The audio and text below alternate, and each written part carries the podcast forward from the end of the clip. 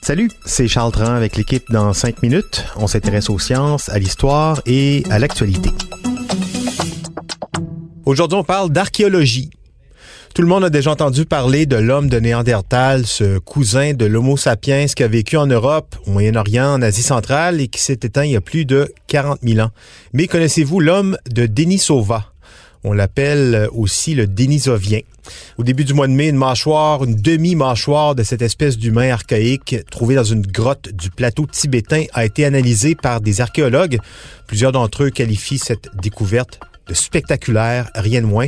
Pourquoi? Nicolas de Rosa est là pour nous l'expliquer. Contrairement aux Néandertaliens, pour qui l'histoire et l'influence sur l'homme moderne est bien documentée, on ne connaissait presque rien au sujet de leur peuple frère, les Denisoviens, avant l'analyse de cette mâchoire trouvée à 3280 mètres d'altitude sur le plateau tibétain.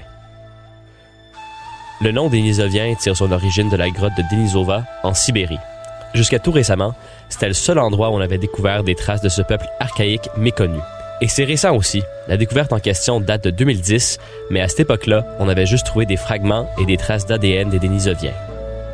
Ça veut donc dire que la mâchoire vient de plus de 160 000 ans qui a été découverte dans le plateau tibétain et la première trace de ce peuple qu'on découvre à l'extérieur de la Sibérie, en plus d'être le premier reste fossilisé dénisovien complet qu'on découvre. D'ailleurs, c'est grâce à une analyse des protéines formées autour des dents de la mâchoire, une toute récente avancée scientifique, qu'on ait pu associer la mâchoire à l'ADN qui a été retrouvé en Sibérie il y a près d'une décennie. Donc déjà, le simple fait qu'on ait trouvé cette mandibule nous donne une meilleure idée de l'apparence des Denisoviens, même si tout ce qu'on sait vraiment grâce à ça était qu'ils avaient de grosses dents, comme les Néandertaliens. Au-delà de tout ça, trouver un fossile de la sorte à une altitude aussi élevée nous confirme que des humains archaïques étaient déjà présents dans des environnements de haute altitude et pauvres en oxygène il y a 160 000 ans. Selon le paléontologue Jean-Jacques Hublin, qui faisait partie de l'équipe qui a analysé les protéines formées autour des dents, le lieu de la découverte est exceptionnel parce que personne n'imaginait que l'homme archaïque avait la capacité de vivre dans un environnement de la sorte. Ces découvertes, euh, non seulement euh, bouleversent un peu ce que l'on croyait sur le lieu d'origine de notre espèce, la date d'apparition de ce qu'on appelle l'homme moderne, euh, mais aussi nos conceptions sur les processus qui ont conduit à l'apparition de, eh de, des hommes d'aujourd'hui. Sont des résultats qui vont obliger à, changer les, manuels de paléoanthropologie. Ça résout donc un mystère bien particulier par rapport à l'être humain. C'est que les Denisoviens, tout comme les Néandertaliens, se sont métissés entre eux, mais aussi avec l'homme moderne.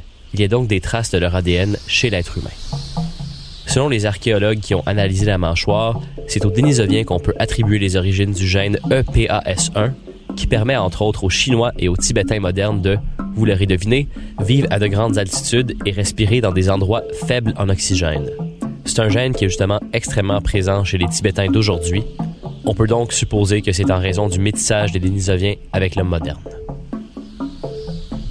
Et au fil des découvertes, l'Asie prend une nouvelle place dans l'histoire de l'évolution humaine. Une difficulté, en fait, pour les chercheurs, c'est de rapprocher les fossiles déjà sortis du sol en Ouzbékistan, en Inde, sur le plateau tibétain, parce que certains, très fragmentaires, ont un ADN encore bien conservé, tandis que d'autres, plus complets, ont pas conservé d'ADN en bon état pour être analysé. On a vu aussi une autre découverte récemment, Homo lusonensis, qui attestait aussi de la présence en même temps de plusieurs espèces d'hominidés sur Terre, donc des espèces contemporaines, toutes adaptées à leur milieu. Cela dit, ni Homo lusonensis ni l'homme de Denisova n'ont réussi à échapper euh, à la disparition. Ce serait bien d'arriver un jour à comprendre ce qui s'est passé pour eux. Merci beaucoup, Nicolas De Rosa. C'était en cinq minutes.